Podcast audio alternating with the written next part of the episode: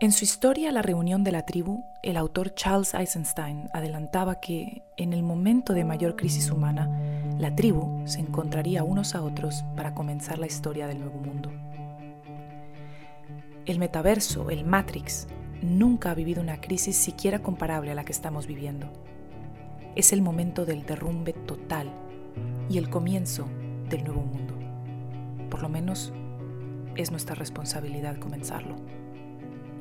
Como el arcano de la torre en tarot, la destrucción no es fácil, pero es necesaria para el nuevo comienzo. ¿Cómo transitar por esta hecatombe juntos, con humildad y compasión, para que esta crisis no sea el fin, sino el principio? Eso es de lo que se trata este podcast. Bienvenida a Viaje a la Nueva Historia, la reunión de la tribu. Te estábamos esperando.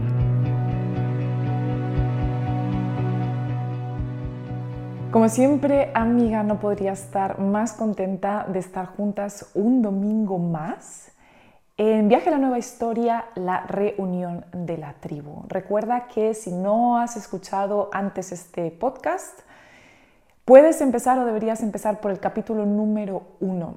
No es necesario que te escuches todos los otros capítulos, aunque estaría muy bien porque estamos llevando una, una línea, estamos estudiando el libro The more beautiful world our hearts know is possible, el mundo más bello que nuestros corazones conocen es posible, de Charles Eisenstein, que como alguien decía por ahí en uno de los comentarios de mis últimos vídeos, se convierte en una guía de vida.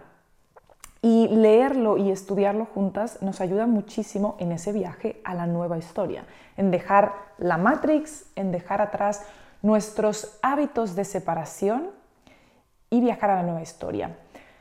Entonces te recomiendo muchísimo que escuches el episodio número uno, que es de febrero del 2022. Recuerda que tienes todos mis episodios y todos mis recursos y absolutamente todo en jimenadelacerna.com, Jimena con X. Y allí vas a encontrar el blog, vas a encontrar absolutamente todo. Te hablaba precisamente de, o acabo de mencionar, los hábitos de separación que tenemos y es algo que vamos a estar tratando hoy. Porque es muy fácil decir, mm, ok, yo conozco mis malos hábitos, los voy a cambiar. Mm, pero esa frase tan corta contiene dos ideas erróneas. Esa frase tan corta y con tan buena intención contiene dos ideas que ambas están en la historia de separación y no nos llevan a la nueva historia. Lo número uno es que ya conozco mis malos hábitos. Y la cosa está, y precisamente hoy en el episodio o en el capítulo del libro de la escasez, scarcity, precisamente de eso es de lo que vamos a estar hablando, de que nuestros hábitos de separación, nuestros hábitos dentro de la Matrix son tan innatos en nosotros, que pensamos que es la naturaleza humana ser así y no nos damos cuenta de que son malos hábitos o hábitos de separación. Aquellos malos hábitos que podamos tener y que reconozcamos como malos, malos hábitos, ok, está muy bien que lo sepamos, pero la cosa o el quid de la cuestión está en que los hábitos que realmente tenemos que cambiar para ir a la nueva historia, no somos conscientes de ellos porque ni siquiera nos damos cuenta de que están ahí, ni siquiera nos damos cuenta de que lo estamos haciendo, incluso pensamos que lo que hacemos está correcto y cuando caemos en la cuenta con todos los episodios que llevamos ya, decimos, madre mía, yo estaba haciendo todo esto sin darme en, absoluta, sin darme en absoluto cuenta de que estaba haciendo eso y de que es algo que me mantiene atada a la antigua historia. Entonces, la parte número uno de esa frase es, ya conozco mis malos hábitos. No, no los conocemos. La mayoría de ellos, los que son realmente eh, necesarios de tener en cuenta, esos no los conocemos, no nos damos cuenta, porque incluso llegamos a pensar que son naturaleza humana. Ah, por ejemplo, el, sentir escasez, el, vivir en un estado mental de escasez, llegamos a pensar que es naturaleza humana. Ah, eso es ser humano, cuando en realidad no lo es. Vamos a hablarlo hoy. Y la segunda parte de esa frase era que los voy a cambiar. Esa idea también es un mal hábito o es un hábito de la antigua historia y es un hábito que nos mantiene aferrados a la antigua historia y que no nos deja transitar a la nueva. Y es porque se basa en la historia o, en, la idea del autocontrol, de la autodisciplina y de la fuerza. Recuerden que tenemos un episodio en el que hablamos sobre la fuerza y cómo aplicar la fuerza a las cosas o hacer las cosas por la fuerza o hacer las cosas por fuerza de voluntad o hacer las cosas por autocontrol y autodisciplina. En realidad lo único que nos mantiene es pegados de la antigua historia, no sirve absolutamente para nada y no logra cambiar nada. Recuerden cuando hablábamos en el episodio, no sé si hace uno o dos episodios, en el que hablábamos que no podemos cambiar los problemas de la antigua historia desde la antigua historia y tratar de cambiar un hábito a la fuerza, yo puedo cambiar este hábito por la fuerza, es mantenernos en la antigua historia, es una solución de la antigua historia y por lo tanto no nos deja evolucionar a la nueva. Así que fíjate que en una frase tan simple como esa de ya conozco mis malos hábitos, los voy a cambiar, está llena de buenas intenciones, está supuestamente llena de la buena idea, y ambas ideas en esa frase tan pequeña están completamente enraizadas en la antigua historia y no nos dejan transitar a la nueva. Y ahí es donde tenemos un momento eureka en el que decimos, Dios mío, cosas tan sencillas, una frase tan sencilla como esa, que me la he dicho mil veces en la vida, llena de buena esperanza y de buenas intenciones, en realidad no me estaba permitiendo hacer ningún cambio. Así que con ese pequeño ejemplo, espero que ya haya captado tu atención de decir, oh, Jimena, sigue hablando, porque si esto tan pequeño tiene algo tan significativo, ¿qué más estoy haciendo en mi vida? ¿Qué más estoy pensando? ¿Qué más me estoy diciendo a mí misma que me mantiene pegada de la antigua historia y no me deja transitar a la nueva?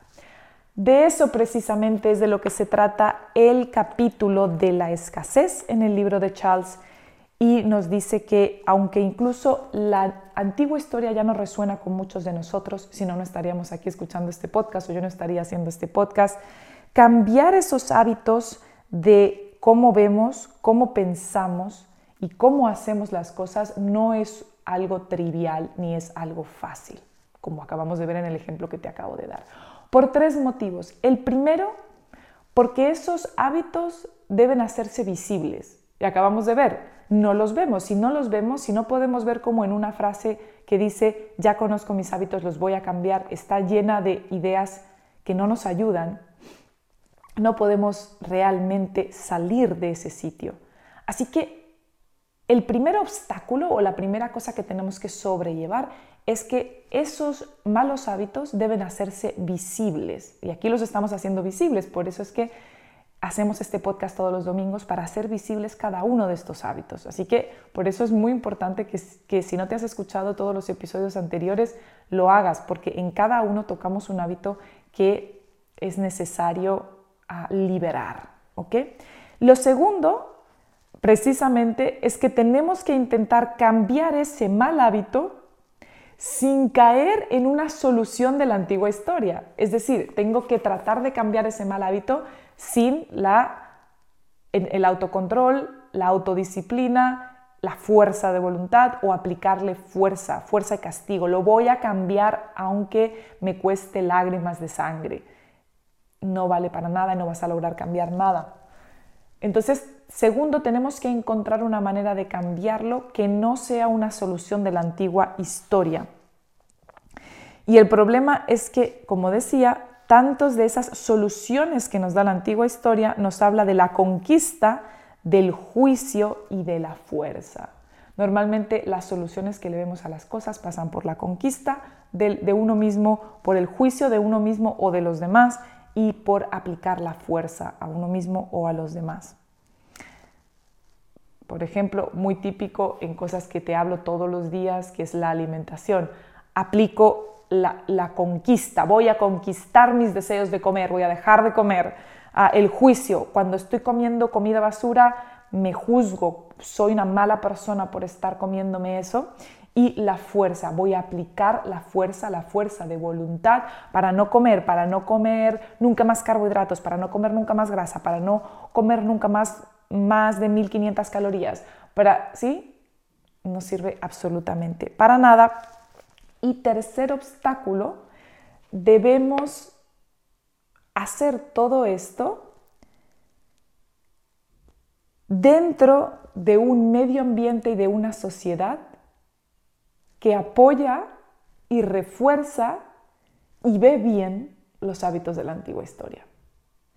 La sociedad en la que vivimos, el medio ambiente en el que vivimos, ve muy bien la fuerza de voluntad, ve muy bien el sacrificio, ve muy bien el aplicar la fuerza, ve muy bien la autoconquista, el autocontrol, todo ese tipo de cosas están muy celebradas en nuestra sociedad de la antigua historia. Por lo tanto, tenemos que cambiar todo eso sabiendo que vivimos dentro de esa sociedad y de esa historia y de ese medio ambiente y que no podemos volver a caer en él.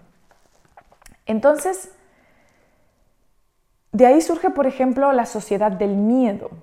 ¿ok? Recuerden que la mayoría de las veces cambiamos o intentamos cambiar porque tenemos miedo de la reacción de los demás, tenemos miedo de ser castigados. ¿no? La antigua historia nos dice que lo único que mantiene a la sociedad funcionando es que nos están vigilando y nos aplican castigos si no nos portamos bien. Viene de la idea de que si los seres humanos son dejados a su libre albedrío, se dedicarían a matarse unos a otros, a matarse a sí mismos de pereza, de no trabajar, de comer basura, a matar el medio ambiente y a abusar de absolutamente todo, como si fuéramos, no sé, ni siquiera quiero llamarlo animales, porque los animales no hacen eso y viven al libre albedrío. Así que, no sé, como si fuéramos máquinas rotas o algo así. Entonces, hablemos de esos hábitos de separación que tenemos, eso es de lo que vamos a estar hablando en el episodio de hoy, en el capítulo de hoy. Y normalmente los hábitos de separación más grande que tenemos vienen de em, la sensación de la escasez de dinero. ¿Ok? Y aquí les voy a estar haciendo referencias a otro libro de Charles Eisenstein que se llama Economía Sagrada. Creo que está en español, Sacred Economy.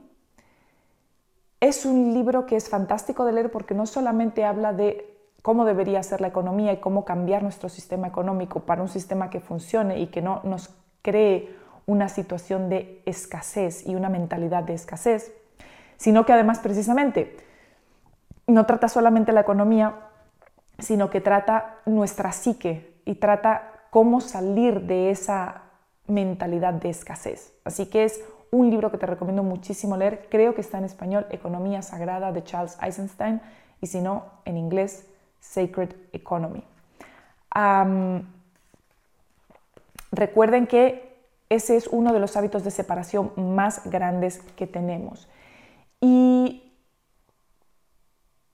de dónde viene toda esta idea de, la, escasez de, de la escasez de dinero, de la escasez de juzgar o digamos del hábito de juzgar y del hábito de tener que sacrificarnos. Esos son tres hábitos que vamos a estar tratando hoy. El hábito de pensar que todo es escaso, el hábito de andar juzgando y el hábito de para lograr cosas buenas tengo que hacer un sacrificio o una fuerza. Entonces tenemos que darnos cuenta de que todo lo que nos mantiene en la antigua historia normalmente no son cosas externas, son cosas que tenemos interiorizadas, son nuestros propios hábitos. Son nuestros propios hábitos los que ya nos mantienen en la antigua historia como borreguitos muy bien entrenados. ¿Se acuerdan cuando hablábamos de eso en el capítulo en el que hablábamos de cómo si desde pequeños nuestros padres, que no es porque ellos sean malos, es porque es la precisamente no eran o no son conscientes de sus hábitos de separación, nos educaban en la culpa, en que tenemos que ser un buen niño. Ah, después están los gobiernos que también nos dicen tienes que ser un buen niño, tienes que ser una buena persona, no mates a otro, no robes, no hagas no sé qué, porque te estoy vigilando y te voy a castigar si no. Al final lo que pasa es que eso se repite tanto y tanto y tanto que ya lo interiorizamos y ya nos autocensuramos sin necesidad de que sea eh, la figura paternal o el gobierno o quien sea el que nos esté vigilando. Ya nos vigilamos nosotros mismos y ya nos censuramos y ya nos castigamos nosotros mismos. Entonces, tenemos que intentar cambiar estos hábitos, y lo vamos a estar viendo aquí, sin caer en los hábitos de la autoconquista. ¿Ok? Precisamente en los siguientes episodios, en los siguientes capítulos del libro, nos vamos a estar dedicando a ver cada uno de estos pequeños hábitos y a ver la solución que le podemos aplicar que no caiga en el hábito de la autoconquista, de la autodisciplina y el autosacrificio, sino que caiga en soluciones de la nueva historia. Entonces, vamos allá con la escasez, que es el número uno. La escasez es, uno, es una de las, de las características de la historia en la que vivimos y de la vida moderna. se nos dice que todo es escaso, que todos los bienes son escasos y que tenemos que luchar para obtenerlos. Entonces hacemos guerras en el mundo porque hay que luchar para obtener el crudo, el aceite, el gas que, que son escasos, por lo tanto voy a montar una guerra en donde toque, contarle a la sociedad que la guerra es porque ellos son los malos y nosotros somos los buenos, cuando en realidad lo único que quiero es quedarme con sus recursos X, minerales, gas, lo que sea, lo que sea, agua, lo que sea. Hacemos guerras por esto, eh, nos dedicamos a contarle a todo el mundo que todo es escaso y que hay que, y que, hay que siempre como cortar, ¿no? Mm, consume menos, y, está bien, consumir en, el, la idea del consumismo eh, no nos está haciendo ningún bien, pero siempre nos están diciendo como castígate, autorregúlate, no hagas nada porque todo es escaso, todo se está acabando y no tienes nada. Y esto en realidad de donde viene es de la idea de la escasez de dinero. Que ha sido, el dinero hablábamos en otros episodios, y esto lo habla mucho Charles en su libro Economía Sagrada, le ha dado forma a nuestra sociedad y a nuestra psique de una manera que casi ningún otro material o ninguna otra idea ha hecho con nosotros. El dinero no es solamente nuestra economía, el dinero y la idea del dinero ha cambiado por completo la manera en la que nos expresamos y somos y nos comportamos como seres humanos. Y ha traído a nuestras vidas la escasez en todo. Normalmente todo viene de esa escasez del dinero, que curiosamente el dinero es lo único que es ilimitado. Dinero se puede imprimir todo lo que quieras. Dinero son dígitos en un computador. Por lo tanto, es una idea. Pero la manera en la que se ha configurado el dinero, es decir, el dinero es una, mm, un sistema basado en el débito. Es decir, tú me debes, por lo tanto, yo te, o sea, para que tengas dinero siempre hay una sensación o un sistema de débito y está basado siempre en el débito, lo que tú debes. Y siempre el sistema se asegura que hay más débito que crédito, es decir, hay más débito que dinero y manteniéndonos en, esta, en este sistema en el que hay más débito que dinero, nos van a mantener siempre en un sistema de escasez, sin importar cuánto dinero tengamos. Hay muchos estudios que se han hecho con personas mega ricas, personas que tienen 78 millones de dólares en dinero, en casas y en propiedades y en todo lo que puedan tener, y cuando se les pregunta si tienen suficiente, responden que no si se les pregunta que si se sienten seguros, dicen que no. Y cuando se les pregunta cuánto más necesitarían para sentirse seguros, más o menos responden que un 25% más de lo que ya tienen, sin importar lo que ya tengan, si son 15 millones como si son 80 millones. Siempre necesitan un 25% más para sentirse seguros. Por lo tanto, si una persona con 80 millones de dólares en el banco se sigue sintiendo en escasez, Creo que es obvio que la escasez no viene por la escasez real de dinero, sino que es algo que está dentro de nosotros y es parte de nuestros hábitos y de nuestras creencias. Pongamos, por ejemplo, la escasez de la comida. Se nos dice que no hay esto es muy común, sobre todo ahora con el tema, vuelvo siempre a lo mismo, del culto terrible en el que se ha convertido el veganismo y lo que cuenta ¿no? supuestamente el veganismo, que no tenemos suficiente planeta para alimentar a toda la población y que mientras más población seamos, menos vamos a poder alimentar porque no hay suficiente para alimentar a todo el mundo, que hay escasez de comida y que el mundo entero se está muriendo de hambre porque hay escasez de comida. Es un grandísimo error. Es un grandísimo error.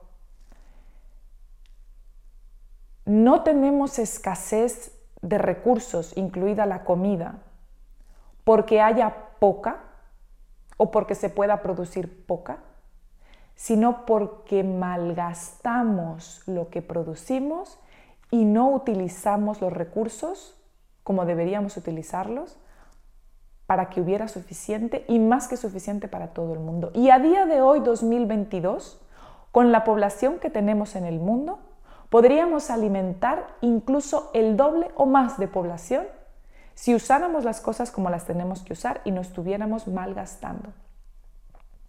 ¿Cómo va a ser que no hay suficiente comida en el mundo cuando los métodos de agricultura intensiva que tenemos están malgastando o tirando todos los días el 50% de la producción? Entonces, ¿hay escasez o es que estamos tirando lo que producimos? Es decir, un 50% de la comida que se produce de manera intensiva, de manera industrializada, se está tirando a la basura literalmente. O sea que sí hay comida, pero se está tirando. Esto es muy importante darnos cuenta. Y es muy importante darnos cuenta de algo importantísimo. Y es que te voy a hacer aquí pregunta de test, pregunta de, de quiz. ¿Cuál es la especie más cultivada en el mundo? TikTok, TikTok. Te dejo unos segundos para que pienses. Muchos pensarán es la soya, ¿verdad? O es la producción animal, es la carne, y por eso hay que cortar la carne porque hay un exceso de carne o hay un exceso de soya, o hay un exceso de, no sé, cualquier otra cosa. ¿Cuál es el cultivo más grande del mundo? Y te doy otra pista, y que es completamente inútil, pero es lo que más cultivamos. Lo cultivamos todos, lo cultivamos por todas partes, está cultivado en masa, la gente ama cultivar esto y tiene cero producción, es decir, no produce absolutamente nada ni beneficia a nadie. Es la hierba del jardín. Me río porque es ridículo.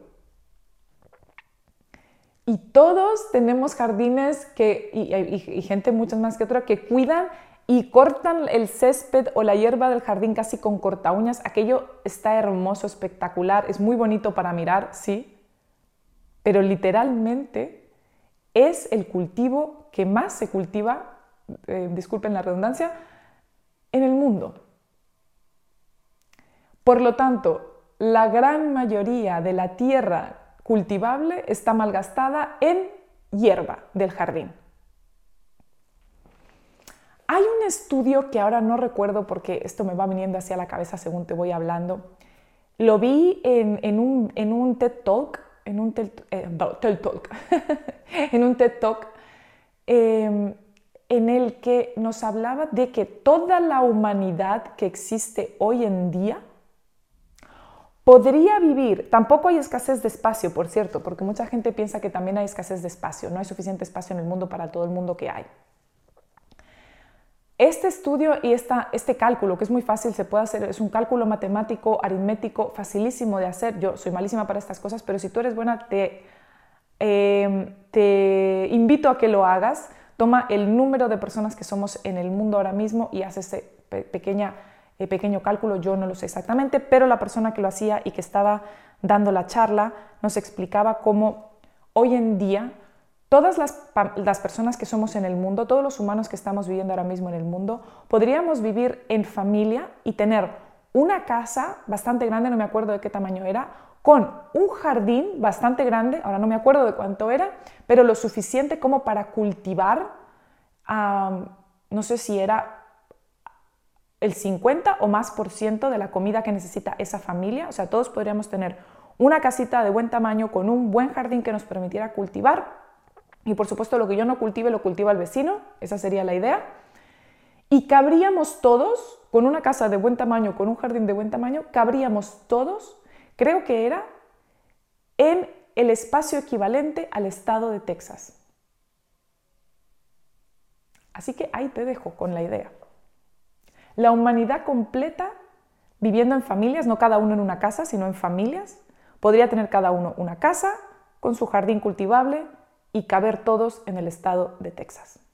Así que creo que espacio nos sobra y recursos también nos sobran si los utilizáramos como los tenemos que usar. Es decir, la manera totalmente wasteful, o sea, malgastadora que tenemos de cultivar, porque cultivamos con grandes máquinas, cultivamos de una manera intensiva que daña la tierra, que no permite que la tierra se recupere, que no permite producir lo que la tierra podría producir y que encima de eso malgasta, tira a la basura la mitad de lo que se produce y muchas de las cosas es y dirán, es por pestes también y entendamos una cosa, la mayoría, y si aquí hay muchos que se dedican a la permacultura, y si te dedicas a la permacultura me darás la razón, pero incluso si tienes un jardín con cultivo, me darás la razón de que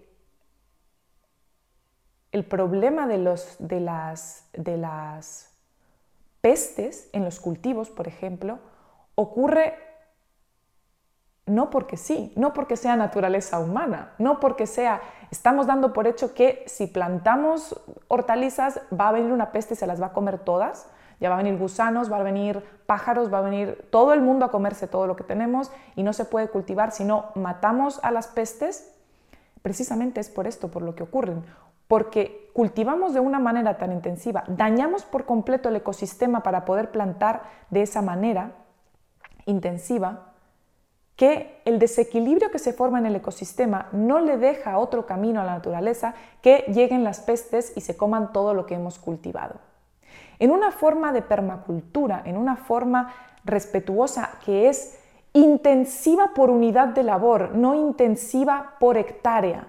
Esto es, esto es lo que hace la diferencia. La diferencia está en que la agricultura que tenemos hoy en día es intensiva por hectárea, es decir, producir la máxima cantidad posible de un cultivo en cantidad por hectárea.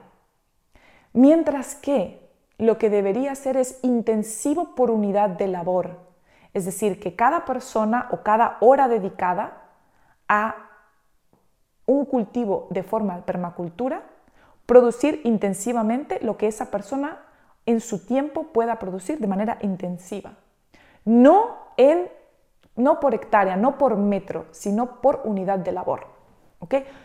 No me voy a extender en, este, en esta en, esta, en este concepto, porque puedes buscar en internet sobre este tema si quieres hablar, averiguar más, o puedes estudiar más sobre permacultura, que nos enseña todo esto, pero por ejemplo, es muy interesante cómo cuando yo empecé a estudiar tema de permacultura, mm, para empezar a, a cultivar, y no hace falta que todo el mundo cultive el 100% de lo que se va a comer, tú puedes cultivar desde el 15 o el 10% o el 5% o tener una pequeña ventanita con cuatro cosas creciendo si vives en la ciudad. Con que tengas un 1% de lo que comes, estás ya practicando. Recuerda que no se trata, recuerda lo que hablábamos en otros episodios, no se trata de qué cambio o qué diferencia puedo hacer yo si solo tengo una ventana con una pequeña maceta. Nunca hagas las cosas solo porque sean prácticas o porque sean muy intensivas. Es decir, oh, necesito una hectárea entera o 70 hectáreas para poder hacer una diferencia. No, haces la diferencia solo con hacer tu, pequeña, tu pequeño balcón o tu pequeña maceta o tus pequeñas cuatro macetas en tu cocina. Recuerda también cuando hablábamos de la resonancia mórfica. Por eso es tan importante que te escuches los otros episodios, porque si esto te parece raro o inalcanzable, o si te parece incluso naif o inocente pensar de esta manera, te aseguro que si te escuchas los otros episodios vas a ver cómo no lo es en absoluto. Así que antes de, juzgar eso, escúchate los otros episodios y te van a cambiar la manera de pensar. Y lo que estaba diciendo es que en permacultura uno de los mejores tips que aprendí acerca de proteger, protegernos de las plagas es, por supuesto, en permacultura no se utilizan em, pesticidas ni nada de eso, se, se cultiva con la naturaleza, se cultiva mano a mano con ella. Y uno de los mejores tips que vi en el mundo fue cultiva siempre un 25% más de lo que eh, quisieras para ti. Esto es súper importante. Cultiva siempre un 25% más de lo que tú quieres para ti. De esa manera, y este es lo que me gustó tanto, hay para todos. Es decir, es irremediable e inevitable, pero incluso es bueno que vayan a venir gusanos, caracoles, pájaros, cualquier cosa a comerse parte de tus cultivos. Pero no es que te va a llegar la plaga de langostas a comerse todo. Se comerán como mucho un 25% de lo que cultivaste. Por lo tanto, si tú cultivas suficiente para que haya para todos, te aseguro que los gusanos, los pájaros y los caracoles y todo lo que haya en tu jardín se comerán su 25% y te dejarán el resto para ti. Por lo tanto, te estás beneficiando tú y estás beneficiando al ecosistema. ¿Qué mejor manera? Y otra cosa, por ejemplo, de la permacultura que a mí me gusta muchísimo, es la permacultura se basa en tomar un problema y convertirlo en una solución. Entonces, otra de las maneras que me parece espectacular es eh, en permacultura normalmente se tienen varios sistemas que todos se benefician a todos. Entonces, por ejemplo, los jardines que tienes y los cultivos se benefician de las gallinas y de lo que las gallinas producen. Las gallinas preparan el terreno para que después ahí se pueda plantar porque lo, lo, lo, están moviendo, porque hacen popó ahí, porque todo. Entonces después eso se genera un buen terreno para plantar. Pero además, por ejemplo, después el jardín también le da de vuelta a, a las gallinas porque si tú te levantas por la mañana, que me encanta también este tip, y empiezas a quitar, no, lo tienes que hacer durante horas, no, lo haces 10 minutos cada mañana, le quitas a cada una de las plantas, se está volviendo este episodio un episodio sobre permacultura y no es mi especialidad, de verdad que no, pero me encanta y creo que viene a colación, pero es un ejemplo fantástico. Llegas por la mañana, durante 10 minutos o 15 minutos, quitas los cuatro caracoles que tengas encima, lo que tú puedas ver lo vas quitando, lo echas todo en un cubo y ese cubo después lo llevas y se lo echas a las gallinas y ellas se van a comer esos pobres caracoles y gusanos y demás. Y las gallinas van a transformar esos gusanos, caracoles y demás en carne para comer y en huevos para comer ahí es donde se ve el, y tú no estás matando a todos los gusanos y todos los caracoles, no, son los que encontraste durante 10 minutos por la mañana. El resto del día déjalos que se coman lo que quieran, porque como decíamos, no se van a comer más de un 25%, no es que vayan a acabar. Pero si tú te dedicas a acribillarlos, seguramente ellos te acribillen a ti también, porque todo es una, todo está balanceado, ¿verdad? Así que creo que esto lo he contado solo para explicar cómo estas ideas son muy aplicables, cómo el hábito que tenemos de pensar en que hay escasez de comida o que necesitamos los pesticidas o que necesitamos todo eso es totalmente falso. Hay otra manera de hacer las cosas y si empezamos a hacer las cosas de esa manera tenemos comida para todo el mundo, espacio para todo el mundo y podríamos vivir literalmente en un paraíso sin estar a toda hora con esa idea de sacrificio y de escasez. No hace mucho vi un, un meme, un meme, que me pareció fantástico, creo que ya hablé de ello en, en, algún en vivo que hice, y es que era un grupo de aliens que llegaban a la Tierra y después de investigar la Tierra, lo único que se les, se les ocurrió decir fue, desde luego estos humanos están imbéciles perdidos, podrían, miren la Tierra que tienen, que produce todo, tiene el oxígeno, el agua, la tierra, los animales, el alimento, lo tienen todo ahí, así, delante de ellos, no tendrían que hacer nada. Prácticamente, de hecho, perdón que haga este inciso, pero incluso en las tribus que hoy en día son hunter-gatherers, es decir, que todavía cazan y recolectan, que no están... que no están cultivando, sino que cazan y recolectan. Incluso esas tribus hoy en día solo invierten unas 20 horas a la semana en conseguir comida. O sea, que no es que la comida sea escasa, porque incluso esas y que, y que no la encuentren nunca. No, solo le dedican unas 20 horas a la semana a buscar y encontrar comida y punto. El resto del tiempo se lo dedican a otras cosas. Y entonces los aliens decían eso, lo tienen todo ahí, lo podrían obtener todo en ese momento, se podrían dedicar a dormir, hacer el amor, criar hijos maravillosos, estar al sol, bañarse en unos océanos espectaculares, en unos ríos que, mejor dicho, comer comida deliciosa, dedicarse unos a otros sin hacer nada, sin tener que trabajar. Y sin embargo, miren lo que han decidido hacer con su tiempo y con sus recursos. Han decidido volverlos escasos y tener que sacrificarse y trabajar y vivir unas vidas de, de esclavitud, porque todo es escaso y todo requiere de un esfuerzo y de un sacrificio enorme, cuando en realidad lo tenemos todo delante de nosotros material para que, pensemos, para que pensemos. Entonces, eso es en lo que me quería detener precisamente en este, en este episodio y que recordemos que la escasez no está producida por una escasez real, sino por el malgaste y el mal uso que hacemos. ¿Ok?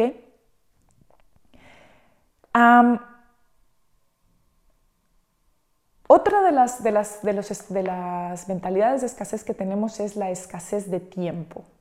Y la escasez de tiempo viene también, pensamos que es naturaleza humana, pensamos que sí, el tiempo es finito porque tenemos un hábito terrible, el que es completamente casi súper difícil salir de pensar de manera lineal. Esto nos lo ha metido la ciencia de la antigua historia en la cabeza, que el, tiempo es lineal, el tiempo va de aquí a aquí y que vivimos en las tres dimensiones o en un eje cartesiano, ¿sí? En que, en que cuando esto sube, esto baja, o cuando esto baja, esto sube. Eje cartesiano, dos dimensiones, el tiempo es lineal y punto. Y eso no podría estar más lejos de la realidad. Vivimos en una multidimensión, el tiempo no es lineal, y si no, que le pregunten a las tribus de las que hablábamos en el episodio anterior en el que hablábamos sobre las tribus y hablábamos sobre esos, eh, los dogones creo que eran, que mm, no tienen concepción del tiempo, no ven el tiempo de manera lineal, no entienden horas ni minutos ni segundos, em, precisamente porque son ese testigo de cómo, de cómo debe vivir un ser humano. Y el ser humano no debe vivir en ese eje cartesiano de tiempo y espacio. Y Incluso hoy se puede ver hoy en día como cantidad de tribus, entre las que incluyo los beduinos en Egipto, con los que estuvimos Mark y yo en, febrero, en enero, febrero, tienen un hábito fantástico de ver pasar el tiempo. Y ellos no lo, no lo toman como una pérdida de tiempo. ¿Y de dónde viene esa idea de la pérdida de tiempo? Viene de la escasez del dinero. La escasez de tiempo viene de la escasez de dinero. Como ven, el dinero, como les decía, nos ha afectado mucho más que solamente la idea de dinero y de lo material. Ha afectado toda nuestra concepción de la vida, hasta el punto en que la idea de la escasez de tiempo viene por la escasez de dinero o la idea de la escasez de dinero. Recuerden esa frase que dice, el tiempo es dinero, time is money. Con eso nos mataron. Porque nos hacen pensar que cualquier unidad de tiempo, cada segundo, cada minuto, cada hora, cada día, cada semana, cada mes, cada año, debería ser dedicado a la producción de dinero. Que si yo dedico un segundo, un minuto, una hora, una semana, un día, un año, a no hacer nada, entre comillas, a no producir, si no soy productivo cada segundo, cada minuto, cada hora, cada día, cada semana de mi vida, estoy perdiendo el tiempo y no estoy produciendo todo el dinero que podría producir. ¿Ven? Estoy perdiendo la vida, estoy perdiendo el tiempo, porque no estoy produciendo, porque no estoy haciendo nada. ¿Sí? Supuestamente no estoy haciendo nada. Entonces, eso lo hablábamos en el episodio anterior también, cuando hablábamos de que siempre tenemos que estar haciendo, haciendo, haciendo, y que no se puede, y que, tomamos decisiones a la, corrida, porque, porque siempre tenemos que estar haciendo y ni siquiera nos paramos a pensar, y de ahí vienen muchas decisiones mal tomadas. De eso hablábamos en el episodio anterior, el episodio 19. Te recomiendo que te lo escuches porque habla muchísimo de esto. ¿Ok? Entonces, en un mundo en el que el tiempo es dinero, no nos podemos permitir no hacer nada o descansar. Dice por ahí, descansaré cuando muera. Entonces, recordemos que además la escasez de dinero viene además de la escasez de amor, de intimidad y de conexión. Y de la idea de que más para ti significa menos para mí. ¿Se acuerdan cuando hablábamos en el episodio de cómo funcionaban las economías en tiempos muy antiguos? En los que las economías estaban basadas en el intercambio y en el regalo. Yo te doy y no hay un débito por tu parte, ¿ok? Porque el problema ahora con el dinero es yo te doy, por lo tanto tú me debes. Yo te doy un objeto o un servicio y tú me debes dinero.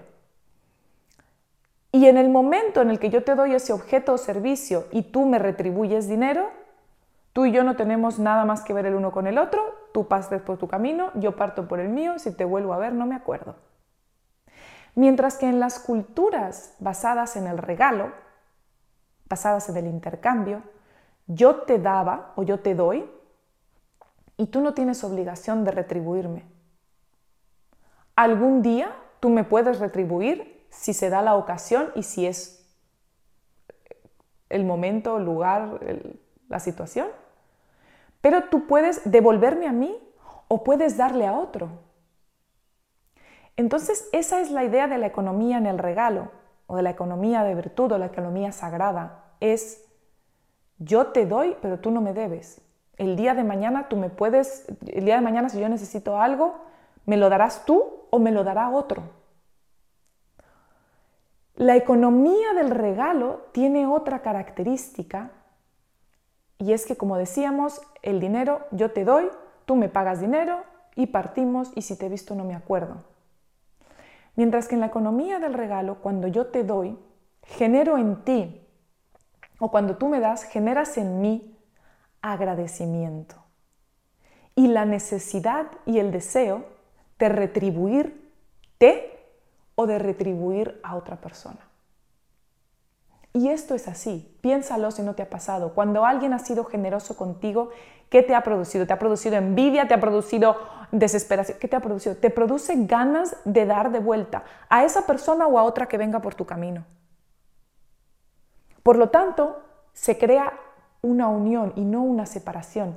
El dinero y la idea de escasez del dinero genera sociedades separadas, individuos individuales, valga la redundancia, en el que no estamos unidos unos con otros. Yo te pago dinero y por lo tanto no te debo nada, ni le debo nada al mundo. Y puedo ir a hacer lo que me dé la gana porque ni te debo ni le debo al mundo. Mientras que en la historia de la unión, tú me das y yo desarrollo el deseo de darte de vuelta o de darle de vuelta a otro que venga en mi camino. Y entonces somos unidos y estamos todos unidos y no estamos separados. Y por lo tanto, el dinero y la escasez de dinero crea esa, em, em, falta de amor, de intimidad y de conexión. Porque si yo te pago dinero y ya no te debo nada, pues ya contigo no tengo conexión, no tengo amor, no tengo intimidad, no tengo agradecimiento, no tengo nada. El dinero nos vuelve separados. Mientras que en la economía del regalo, yo quedo unida a ti por un vínculo de amor, de intimidad, de agradecimiento, por eso que hiciste por mí y quiero pagártelo de vuelta a ti o pagárselo a otro. Y entonces ya no tenemos esa falta de conexión, de amor y de intimidad que está detrás de la cantidad de comportamientos corruptos que tenemos hoy en día. Y sabes a lo que me refiero con comportamientos corruptos si has escuchado otros episodios del, podcast. ¿Ok? porque nos pregunta el libro, ¿qué otra necesidad básica es más importante para un humano, aparte de las básicas de comer, por ejemplo, que ser tocado, abrazado, acariciado, visto, escuchado y amado? Y sobre todo la pregunta es, ¿qué otras cosas consumimos en una compensación totalmente inútil para calmar estas necesidades? Como no recibimos, como nadie nos toca, nadie nos abraza, nadie nos agradece, nadie nos ve, nadie nos escucha, nadie nos ama, nos embarcamos en hábitos y en consumos y en cosas que son totalmente inútiles, tratando de sustituir ese amor que nos falta y esa conexión, esa intimidad que nos falta. Y pregunta el libro, ¿cuánto dinero, cuánto poder y cuánto control sobre otras personas es necesario para suplementar o para sí, para suplementar la necesidad de conexión? Ninguna cantidad es suficiente, ninguna. Y por eso es que las personas con 80 millones en el banco siguen sintiéndose inseguras y con escasez, porque están intentando suplir una necesidad de conexión, de amor y de intimidad y de agradecimiento con dinero. Y entonces nunca va a ser suficiente. El poder también nunca va a ser suficiente. El control sobre los demás nunca va a ser suficiente. Tengo una persona que conozco de, de la que fui muy amiga y es, una de esas cosas en las que hay que poner límites a una persona, en las que tú estás para esa persona, pero siempre poniendo límites. Recuerda, querer ayudar y querer estar ahí para los demás no significa que tú debas permitir que otras personas abusen de ti o de tu tiempo o de, o de tu, cualquier otra cosa. Pero tampoco significa que tengas que vilificarlos o querer algo malo para ellos y tu puerta siempre debe estar abierta para esas personas de vuelta. Pero esas personas que quieren ejercer control, quieren manipularte, quieren, sí, ese tipo de cosas, y tú les pones un tate quieto y les dices no lo hagas, y aún, y aún así lo vuelven a intentar, esas personas se las simplemente no se les permite estar en nuestra vida, pero la puerta siempre está abierta para ellos y siempre vamos a querer lo mejor para esas personas y ojalá un día puedan sobrellevar ese problema, sabiendo que siempre pueden tener acceso a ti si vienen como tienen que venir, pero desde luego nunca jamás con manipulaciones ni con nada. Y si esa persona no puede estar en tu vida porque no es capaz de estar en tu vida sin manipularte, sin hacerte nada, tú le pones el tate quieto y no pasa absolutamente nada. Ya depende de esa persona lo que quiera hacer más adelante. Pero tú siempre respétate a ti mismo primero. Y esta persona precisamente tiene detrás de una herida muy grande que tiene, tiene una necesidad de control y de manipulación y de poder muy grande sobre los demás y no es capaz de relacionarse, no es capaz de verdad de relacionarse con otras personas sin intentar poseerlas no me refiero a poseerlas físicamente, sino, por ejemplo, materialmente, eh, controlarlas y manipularlas. No es capaz. Porque piensa que, o eh, siente que él no es suficiente. Por lo tanto, tiene que haber un, elemento de control o de manipulación para que las personas no se le vayan de su vida. Y no se da cuenta que haciendo esas cosas precisamente es como está alejando a las personas de su vida. Y que las personas van a estar en su vida simplemente por ser él quien es, sin necesidad de control, de manipulación, de poder, ni de poseer a la persona. Y es, es un tema complicado, pero ocurre muchísimo y como les digo, piensen en, su, en sus vidas, seguramente tengan algún ejemplo de alguien así. en este caso es un caso bastante extremo, la verdad no conozco a nadie con un caso tan extremo como este hay personas con algún nivel, todos tenemos algún nivel de este tipo de cosas, pero el caso más, ese es el caso más extremo que conozco y es muy representativo de esto, es muy evidente. Ah, y tenemos que tenerlo en cuenta y verlo, ver cómo ocurre. Entonces, algo que es muy bonito del libro que me gusta muchísimo, dice, todo este tipo de escasez también viene de la escasez de atención, la escasez de jugar, la escasez de escuchar, la escasez de tener oscuridad y quietud y la escasez de la belleza, de tener cosas bellas. ¿Cuánto, cuánta, ¿Cuántas cosas feas son necesarias para sustituir a lo bello? ¿Cuántas películas de aventura son necesarias para compensar por la falta de aventura en nuestras vidas? ¿Cuántas películas de superhéroes tenemos que ver para compensar la expresión atrofiada de nuestra propia grandeza? ¿Cuánta pornografía tenemos que ver para suprimir, no para suprimir, para suplementar nuestras necesidades de intimidad? ¿Cuánto entretenimiento necesitamos para sustituir el juego que no jugamos? Es necesario una cantidad infinita. ¿Ok? Porque siempre vamos a necesitar más y más y más y más de estas cosas que no están solucionando, que son paliativos y no están solucionando la falta de conexión, de amor, de intimidad que tenemos. ¿Ok?